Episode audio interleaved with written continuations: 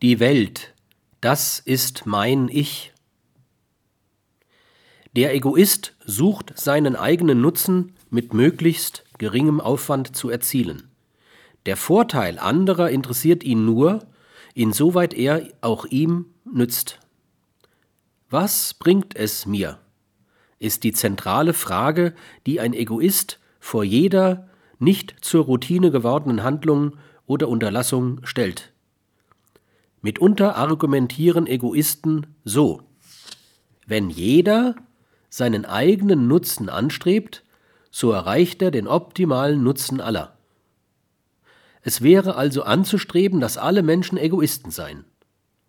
Spieltheoretisch ließe sich von diesem Ansatz her sogar eine eigene Tugendlehre entwickeln.